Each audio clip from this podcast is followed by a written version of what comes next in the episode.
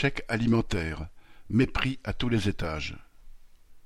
Pour répondre à la hausse des prix qui frappe durement la partie la plus pauvre de la population, après le chèque carburant, Macron sort maintenant la promesse d'un chèque alimentaire, campagne électorale oblige.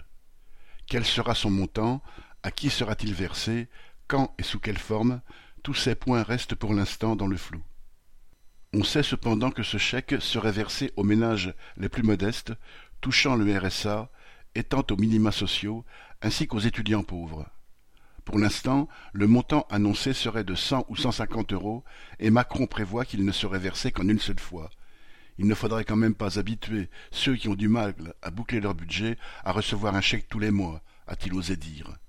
En outre, si le versement avait une certaine régularité, il serait plus difficile d'y mettre fin.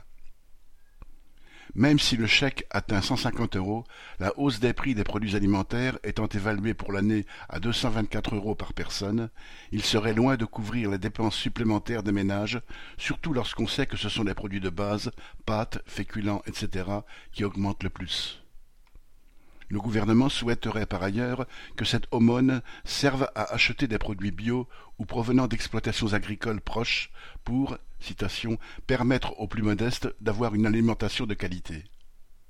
Dans quel monde vivent donc ces donneurs de leçons qui veulent apprendre aux pauvres à acheter de la nourriture correcte avec une poignée d'euros supplémentaires par mois?